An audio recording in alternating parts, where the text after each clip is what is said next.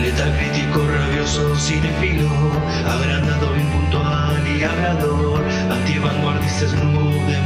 murciélago crítico, él quiere ser. Buenos días, buenas tardes, buenas noches, bueno lo que sea que estén teniendo y bienvenidos a otro podcast del ámbito del murciélago. El día de hoy hablemos de la segunda temporada de la serie de Marvel Studios de 2023, llevada a cabo por Tommy Turtle y Rachel Alchap. Hablo, por supuesto, de Loki, o más precisamente, su segunda temporada, protagonizada por Tom Hiddleston, Gugu Battle Owen Wilson, Sofía Di Martino, Jonathan Majors, Kihui Kwan, Kate Dickey, entre otros. La sinopsis nos revela la temporada 2 de Loki comienza después del impactante final de la primera temporada cuando Loki se ve inmerso en una lucha por el alma de la agencia de variación temporal. Junto con Mobius, la cazadora B-15 y un equipo de nuevos personajes y otros que regresan, Loki navegará por un multiverso en constante expansión, cada vez más peligroso, en busca de Sylvie, la jueza Renslayer, Miss Minutes y la verdad sobre lo que significa tener libre albedrío y un glorioso propósito. Muy bien, ¿cuáles eran mis expectativas con esta segunda temporada de Loki? A ver, eh, sí, eran altas. La primera temporada fue sorprendente, la verdad. No esperaba demasiado de ella y me pareció la mejor serie de Marvel Studios hey, no soy tonto, pese a que los trailers de esta segunda temporada no me subieron mucho los decibeles, sabía que la historia podía repetirse y volver a sorprenderme. ¿Qué espero de esta segunda temporada? Y en lo posible que mantenga el nivel de la anterior, ¿no? Ya que con eso todo queda cubierto. La serie ya salió y hay que ver qué estuvo sucediendo. Loki temporada 2, ¿estuvo a la altura de la primera o se cayó? ¿Se puede decir que es la mejor serie de Marvel? ¿Es recomendable aún para los más alejados de este estudio? Vamos a averiguarlo.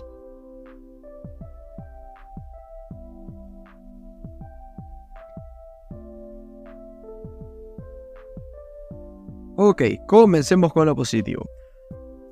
Desde lo técnico y lo visual, Loki sigue siendo algo genial incluso en esta temporada. El diseño de producción retrofuturista del TVA es icónico y lo opuesto a la vagancia creativa. Se siente que estamos viendo algo especial. Y la paleta de color con esos tonos marrones y apagados se me hizo elegante y contrastante, ¿no? Con estos colores fuertes que solo aparecen cuando las energías temporales entran en juego. Y hablando de estas energías temporales como esta radiación me pareció súper original y visualmente impactante este efecto mortal de no sé cómo se dice, desmembramiento temporal, tal vez, no sé. No sé si la, serie le da un término, pero se ve genial, se siente desgarrador, algo definitivo y, hasta poético, ¿no? Algo que es, una de las cosas que esta temporada trae a la mesa como nuevo y está muy bien. Una cuestión que la temporada anterior quizá no tenía y esta sí puede aportar, al menos por momentos, es la pugna de varios bandos con objetivos o puntos de vista distintos. Sinceramente no dura tanto como yo hubiera querido, pero estuvo bien en su momento y justamente en un momento en el que la temporada lo necesitaba. Realmente creo que lo mejor de esta season es el final. Eh, creo que allí está lo mejor de un libreto quizá algo desbalanceado, ya que, y en algunos momentos vamos a ahondar en esto, la temporada sin lugar a dudas va de menos a más y el final realmente está eh, plagado de los puntos más altos, quizá de toda la serie en general. Al final todo es enmarañado y complicado, en parte por las leyes de este universo, por los problemas a solucionar y sobre todo por las cuestiones morales que se plantean. Son complejas e interesantes, por lo que uno está tanto sintiendo el final como también pensándolo, ¿no? En dos niveles, a nivel logístico y a nivel ético. Eh, bastante, bastante nutritivo. Y culminando en un final de serie genial, con posiblemente una de las mejores postales del cine de superhéroe a secas. El culmen de un arco de personaje bastante sublime por sí mismo. Ustedes ya creo que sabrán a qué me refiero. Pasando lo negativo, a ver, arranca la serie y digo, ok, esto me está entreteniendo. Sin embargo, pasa uno, dos, tres episodios. Y lo que un poco, bueno, me está dando la impresión y después con el tiempo, ya más avanzada la serie retrospectivamente, se confirmó es que realmente los primeros episodios de la temporada creo que son más un divague que otra cosa. No me malentiendan. Lo peor de Loki es mejor que lo mejor de She-Hulk, por decir un ejemplo. Aún así, hay que admitir que durante los primeros episodios no sucede nada demasiado trascendental y se siente más como que se trata de ir solucionando problemas científicos medio random que se van inventando un poco sobre la marcha los guionistas. McGuffin tras McGuffin, cosa complicada tras cosa complicada por hacer y uno no puede hacer mucho más que dejarse llevar un poco y bueno, sinceramente, por lo menos a mí, me costaba saber un poco por dónde estaba yendo la cosa. Lamentablemente hay una cuestión que en esta temporada flaquea en comparación a la anterior y creo que es todo lo que tiene que ver con los personajes. La primera temporada de Loki es una exploración de personajes rodeada de puro sci-fi. La segunda es antes que nada una serie de guion complejo de viaje temporal a la Dark en la que todo lo que es evolución de personaje queda un poco aparcado en un costado. Realmente no tienen demasiado que ver las temporadas, son bastante distintas. Y se nota que hubo un cambio en las manos al volante, ¿no? A ver, eh, una de las adiciones con las que Marvel sacó más pecho fue la de Hui Kwan, actor que recientemente ganó el premio Oscar eh, por la película Every, Every, Every, Everywhere. Bueno, no me acuerdo. Everything, Everywhere, All at Once. Creo que, eh, creo que era, no la vi aún. Tengo ganas. Acá el chabón, el tipo muy bien, hace de este nuevo personaje llamado Ouroboros que nunca se mencionó en la temporada anterior y convenientemente se nos presenta ahora.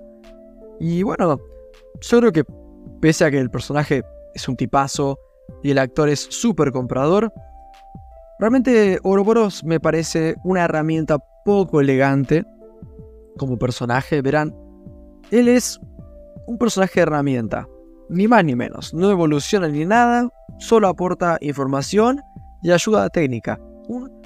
Solucionador de problemas o, exposition man. Agradable en lo personal, pero grosero por su rol tan básico. También tenemos a Victor Timely interpretado por Jonathan Majors, en quizá, bueno, no, casi confirmado su última aparición en Marvel. Su juicio no fue muy bien.